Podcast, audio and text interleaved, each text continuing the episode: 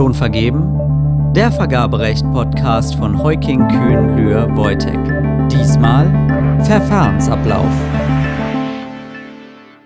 Hallo liebe Zuhörerinnen und Zuhörer. Wir heißen Sie herzlich willkommen zur vierten Folge unseres Vergaberechts-Podcasts Schon vergeben. Mein Name ist Daniela Kreuz, ich bin Rechtsanwältin am Düsseldorfer Standort von Heuking Kühn Lühr Wojtek und begleite Sie heute mit meiner Kollegin Rebecca Drebs durch diese Folge. Wir besprechen heute mit Ihnen den Ablauf eines typischen Vergabeverfahrens. Zu Beginn stelle ich einmal die wichtigsten Schritte am Beispiel des offenen Verfahrens dar. Das sind erstens die Vorbereitung der Vergabeunterlagen, zweitens die Bekanntmachung im EU-Amtsblatt, drittens der Eingang der Angebote, viertens die Prüfung und Wertung der Angebote, fünftens die Vorabinformation an die unterlegenen Bieter und sechstens der Zuschlag. Ja, dann steige ich einfach mal ein ins Thema. Und die erste Überlegung, bevor ich überhaupt irgendein Vergabeverfahren starte, ist erstmal, was brauche ich und äh, wie, wie lege ich das fest, was ich brauche. Und dazu dürfen öffentliche Auftraggeber im Vorfeld einer des Vergabeverfahrens auch eine Markterkundung durchführen. Das ist nach neuem Vergaberecht ausdrücklich zugelassen. Das heißt, sie können im Vorfeld der Vergabe auch Unternehmen ansprechen und sich Informationen über die Leistungen einholen, die sie beschaffen wollen, um so auch ihre Leistungsbeschreibung gestalten zu können oder die Vergabeunterlagen konkreter zu machen. Ähm, und dann müssen sie natürlich die Vergabeunterlagen erstellen. Wie wir das machen und was dabei zu beachten ist, werden wir in einer späteren Folge nochmal detailliert besprechen. Heute möchten wir uns erstmal mit dem Ablauf äh, des Vergabeverfahrens beschäftigen und wir werden dabei nur die wichtigsten Vergabeverfahren in den Blick nehmen. Das sind das offene Verfahren, das nicht offene Verfahren und das sogenannte Verhandlungsverfahren. So heißen diese Vergabeverfahren jedenfalls bei europaweiten Ausschreibungen. Die finden ihr Pendant aber im Wesentlichen auch bei nationalen Ausschreibungen unterhalb der EU-Schwellenwerte. Ja, und starten werden wir mal mit dem einfachsten dieser drei Verfahren, nämlich mit dem offenen Verfahren. Das offene Verfahren ist quasi der Grundtypus des Vergabeverfahrens, denn es ist vom Ablauf her das am einfachsten gestaltete. Es geht los mit der Vorbereitung, das hatte meine Kollegin eben schon angesprochen. Vor der Veröffentlichung der Ausschreibung mache ich mir als Auftraggeber Gedanken über den Auftragsgegenstand und bereite die Vergabeunterlagen vor. Und wenn ich dann bereit bin, dann mache ich das Verfahren bekannt. Bei europaweiten Ausschreibungen geschieht dies im EU-Amtsblatt. Bei nationalen Vergaben heißt das Verfahren öffentliche Ausschreibung und ist jedenfalls auf bund.de bekannt zu machen in Deutschland. Hm. Mit der Auftragsbekanntmachung stellen Auftraggeber den interessierten Unternehmen regelmäßig auch die Vergabeunterlagen auf elektronischem Wege zur Verfügung, wenn sie sich bei der Abwicklung des Vergabeverfahrens einer Vergabeplattform bedienen, dann generiert diese Vergabeplattform regelmäßig schon einen Link, unter dem die Unternehmen die Unterlagen dann abrufen können. Anhand der zur Verfügung gestellten Unterlagen sollen die interessierten Unternehmen entscheiden können, ob sie sich ähm, an dem Verfahren mit einem Angebot beteiligen möchten. Deswegen sind mit der Auftragsbekanntmachung schon die Eignungskriterien, die Zuschlagskriterien und die Leistungsbeschreibung zur Verfügung zu stellen. Anhand der mit der Bekanntmachung zur Verfügung gestellten Unterlagen sollen die interessierten Unternehmen auf einen Blick sehen können, ob sich eine Beteiligung am Vergabeverfahren für sie lohnt.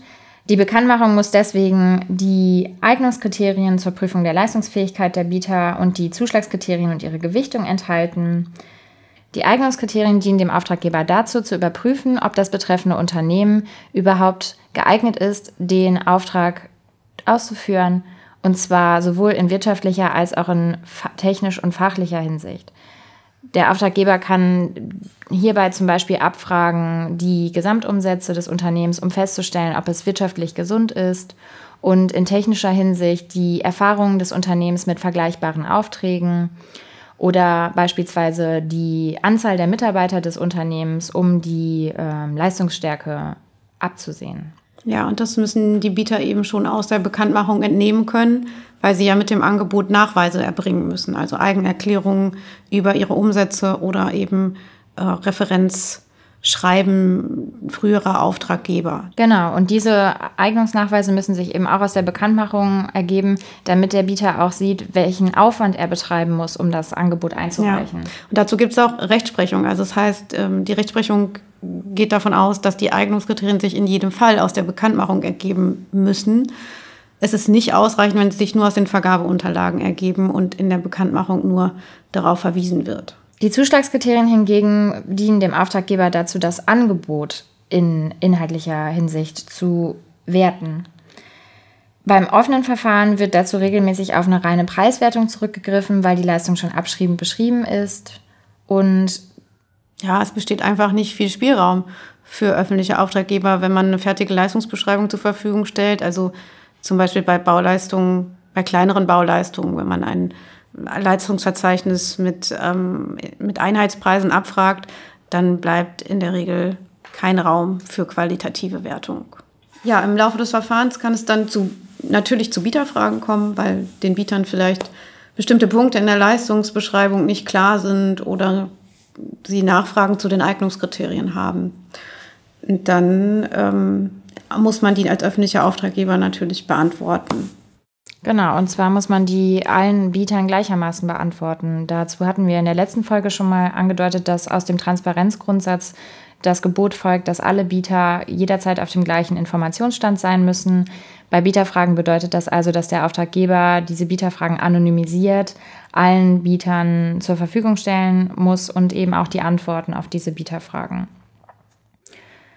Bis zum Ablauf der Angebotsfrist haben die Bieter ihre Angebote beim Auftraggeber einzureichen. Der Auftraggeber muss in der Bekanntmachung schon festlegen, auf welchem Wege die Angebote einzureichen sind.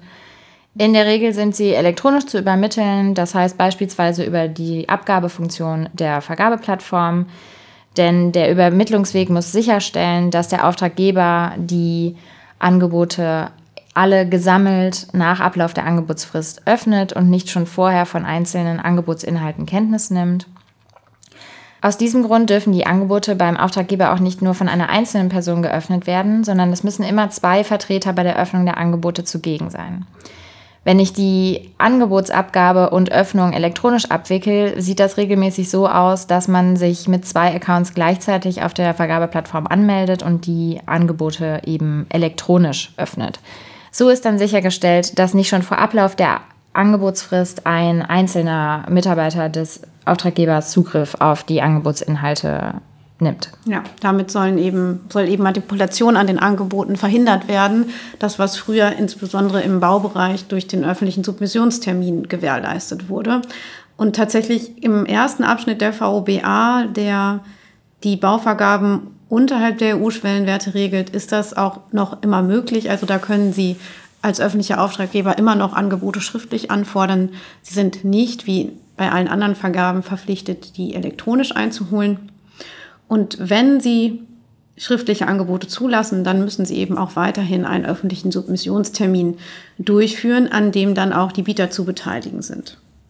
Wenn jetzt die Angebote eingegangen sind, was ist dann zu tun? Ich öffne die Angebote und prüfe sie im ersten Schritt mal formal. Ich schaue mir an, ist das Angebot vollständig, liegen alle Eignungsnachweise vor, die ich gefordert habe und liegen auch alle Angebotsunterlagen vor, die ich gefordert habe. Also sprich, ist das Leistungsverzeichnis vollständig ausgefüllt, ähm, liegen Konzepte vor, die ich gegebenenfalls gefordert habe. Wenn die Angebote unvollständig sind, habe ich die Möglichkeit, Unterlagen nachzufordern, jedenfalls im beschränkten Umfang. Das heißt nämlich, ich kann Unterlagen nachfordern, die die Eignung betreffen also die nicht wertungsrelevant sind. Bei wertungsrelevanten Unterlagen ist in der Regel eine Nachforderung ausgeschlossen. Das werden wir dann in späteren Folgen auch nochmal detailliert besprechen.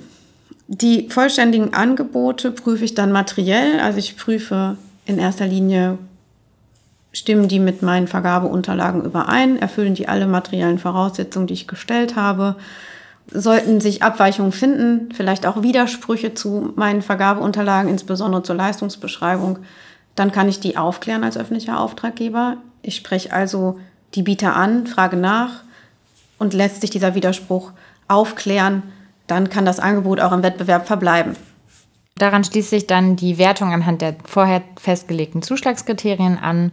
Anhand dieser Zuschlagskriterien ermittelt der Auftraggeber dann das zu bezuschlagende Angebot. Wenn dann feststeht, welches Angebot den Zuschlag erhält, wie wir schon gehört haben, im offenen Verfahren wird das vor allem anhand des Preises bewertet. Also wer das günstigste Angebot abgegeben hat, dann ist damit ja auch die Zuschlagsentscheidung getroffen.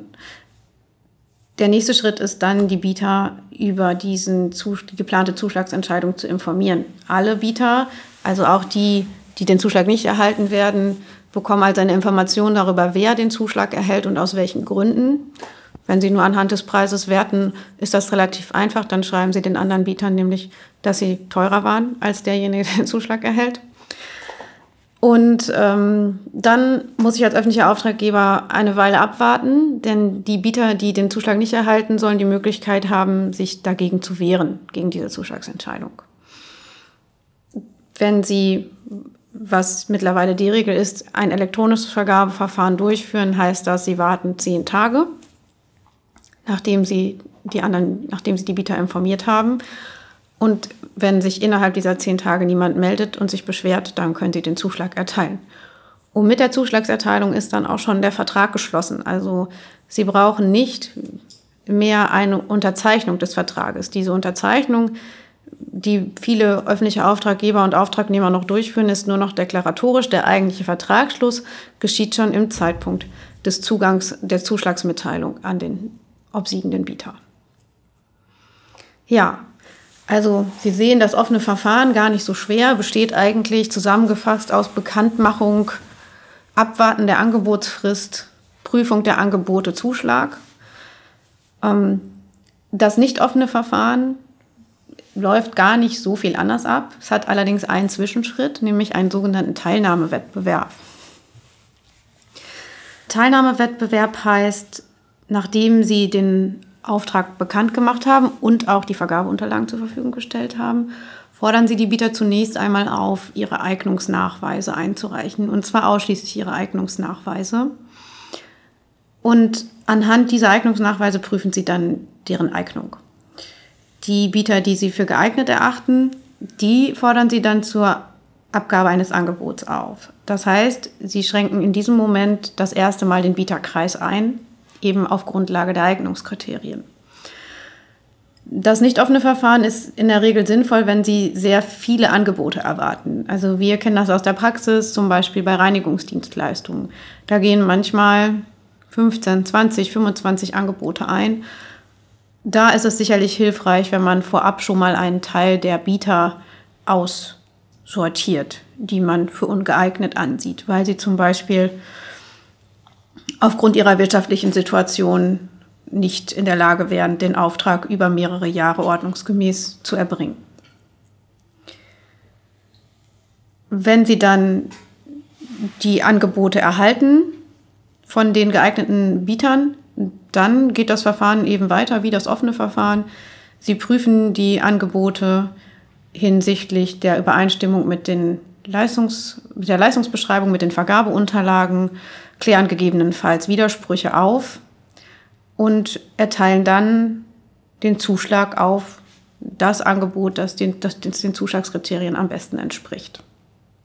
Auch hier ist dann die Vorabinformation durchzuführen, ähm, abzuwarten, ob sich ein Bieter gegen die geplante Zuschlagserteilung wehrt. Und wenn das nicht der Fall ist, dann dürfen Sie den Zuschlag erteilen. Da vielleicht noch der Hinweis, nach dem nicht mehr ganz so neuen Vergaberecht steht das offene Verfahren dem nicht offenen Verfahren gleich. Der Auftraggeber darf also frei zwischen diesen beiden Verfahrensarten wählen. Anders ist dies beim Verhandlungsverfahren, das wir jetzt noch kurz besprechen werden. Das ist nur in bestimmten Ausnahmefällen zulässig und läuft auch etwas anders ab. Ja, in welchen Ausnahmefällen das Verhandlungsverfahren möglich ist, darüber sprechen wir in der nächsten Folge nochmal eingehend. Der wesentliche Unterschied zum nicht offenen Verfahren ist beim Verhandlungsverfahren die Möglichkeit, Gespräche mit den Bietern zu führen. Das heißt, hier findet wie beim nicht offenen Verfahren auch ein Teilnahmewettbewerb statt, in dem Sie als Auftraggeber zunächst die geeigneten Bewerber auswählen. Diese fordern Sie dann in der Regel zur Abgabe eines indikativen Angebots auf, das heißt eines Angebots, was Sie noch nicht abschließend werten. Auf Grundlage der indikativen Angebote verhandeln Sie dann mit den Bietern. In den Verhandlungen können Sie mit den Bietern die Anforderungen der Leistungsbeschreibung sowie die vertraglichen Regelungen besprechen. Lediglich die Zuschlagskriterien und die Mindestanforderungen dürfen Sie nicht verhandeln. Das bedeutet also, die Bieter dürfen in den Verhandlungen keinen Einfluss darauf nehmen, ob und wie ihr Angebot berücksichtigt wird. Ja, und im Hinblick auf Mindestanforderungen, also Mindestanforderungen, das vielleicht nochmal ergänzend zur Erläuterung, sind eben das, was Sie in der ursprünglichen Leistungsbeschreibung schon als zwingend vorausgesetzt haben. Also da ist Vorsicht geboten, ähm, darüber darf grundsätzlich nicht verhandelt werden. Genau. Um sich da Spielräume offen zu halten, bietet es sich also an, Dinge, die Sie nicht als unumstößlich ansehen, zunächst weich zu formulieren, damit Sie eben hier keine Probleme bekommen. Was auch möglich ist, ist, dass Sie die Bieter schon in den Vergabeunterlagen auffordern, mit ihrem ersten indikativen Angebot sogenannte Optimierungsvorschläge einzureichen. Das heißt, sie bitten die Bieter darum, sich die Leistungsbeschreibung und die Verträge anzusehen, um mit dem ersten indikativen Angebot darzustellen, was aus ihrer Sicht anders sein sollte oder könnte, gegebenenfalls auch schon mit Überlegungen dazu, wie sich das finanziell auswirken wird. Also ob die Angebote dadurch teurer oder günstiger werden. Und dann können Sie ganz konkret in den Verhandlungsgesprächen diese Optimierungsvorschläge diskutieren. Besonders wichtig ist hierbei aber auch, die Transparenz und die Gleichbehandlung der Bieter zu wahren. Das heißt, die Informationen aus den Verhandlungsgesprächen müssen Sie allen Bietern zur Verfügung stellen, gerade wenn es um Optimierungsvorschläge geht. Denn da tritt ja jeder Bieter mit individuellen Vorschlägen an Sie heran und Sie müssen auf dieser Grundlage der einzelnen Einreichungen ein Programm für das Verhandlungsgespräch mit allen Bietern zusammenstellen. In den Verhandlungen behandeln sie dann nämlich mit allen Bietern die gleichen Themen. Das heißt, ähm, sie können den Bietern, wenn es eine große Menge an Optimierungsvorschlägen gibt, die Themen auch vor der Verhandlung zur Verfügung stellen, dass sich alle gleichermaßen darauf vorbereiten. Ja, das macht auf jeden Fall Sinn in der Praxis, ne? dass man da, in, wenn man die Bieter dann nochmal zu den Verhandlungsgesprächen einlädt, eine Agenda aufstellt, wo man auch genau sagt, welche Punkte man, man besprechen möchte. Im Laufe des Verhandlungsverfahrens können Sie den Bieterkreis außerdem eingrenzen, wenn Sie von Anfang an transparent machen, anhand welcher Kriterien Sie dies vorhaben. Eine andere Möglichkeit im Verhandlungsverfahren ist außerdem, sich schon in der Auftragsbekanntmachung vorzubehalten, den Zuschlag auf das Erstangebot zu erteilen. Das bedeutet, dass Sie nach dem Eingang der ersten Angebote entscheiden können, ob Sie mit den Bietern noch verhandeln möchten oder ob Sie den Zuschlag direkt auf dieses Angebot erteilen wollen. Da ist dann halt Vorsicht geboten bei der Formulierung der Leistungsbeschreibung. Wenn die dann nämlich zu weich formuliert ist, dann hat man vielleicht mit dem ersten indikativen Angebot noch keine vergleichbaren Angebote. Also das ist immer so eine Abwägungsfrage, aber die Möglichkeit besteht grundsätzlich. Damit haben wir jetzt die drei wichtigsten Vergabeverfahren im Ablauf angeschaut. Es gibt noch andere Vergabeverfahrensarten, insbesondere den wettbewerblichen Dialog und die noch recht neue Innovationspartnerschaft, auf die wir hier jetzt nicht im Einzelnen eingehen werden. Vielleicht ganz kurz, der wettbewerbliche Dialog ist dem Verhandlungsverfahren sehr ähnlich. Es gibt einige Unterschiede in der Kommunikation mit den Bietern, also wie viel Informationen gebe ich welchem Bieter, da gibt es Unterschiede. Die Innovationspartnerschaft ist dagegen ein völlig neues Verfahren, das in der Praxis bisher relativ wenig erprobt ist und aus unserer Praxiserfahrung eigentlich in der Regel auch nicht erforderlich. Also Sinn und Zweck der Innovationspartnerschaft ist eigentlich den Auftraggebern mehr Möglichkeiten zu geben, innovative Leistungen zu beschaffen, also Leistungen, die so, wie sie gewünscht sind, derzeit noch gar nicht auf dem Markt sind. Mm, das ist sehr speziell und wirklich nur in, in wenigen Fällen überhaupt anzudenken. Deswegen gehen wir da jetzt auch nicht im Einzelnen drauf ein sondern beschließen diese Folge an dieser Stelle. Wir bedanken uns bei Ihnen fürs Zuhören. In der nächsten Folge in zwei Wochen wird es dann um die Frage gehen, welche Verfahrensart darf ich wann nutzen und was brauche ich überhaupt dafür, also insbesondere um die Gestaltung der Vergabeunterlagen. Dann begrüßen Sie an dieser Stelle unsere Kollegen Reinhard Böhle und Sarah Rose. Bei Fragen und Anregungen melden Sie sich jederzeit gern bei uns unter unserer E-Mail-Adresse schonvergeben.heuking.de. Diese finden Sie auch in den Show Notes. Alle Infos zur Folge bereiten wir Ihnen außerdem in einem kleinen Blogbeitrag auf unserer Homepage auf. Den Link dazu finden Sie ebenfalls in den Show Notes. Vielen Dank fürs Einschalten. Auf Wiederhören. Auf Wiederhören.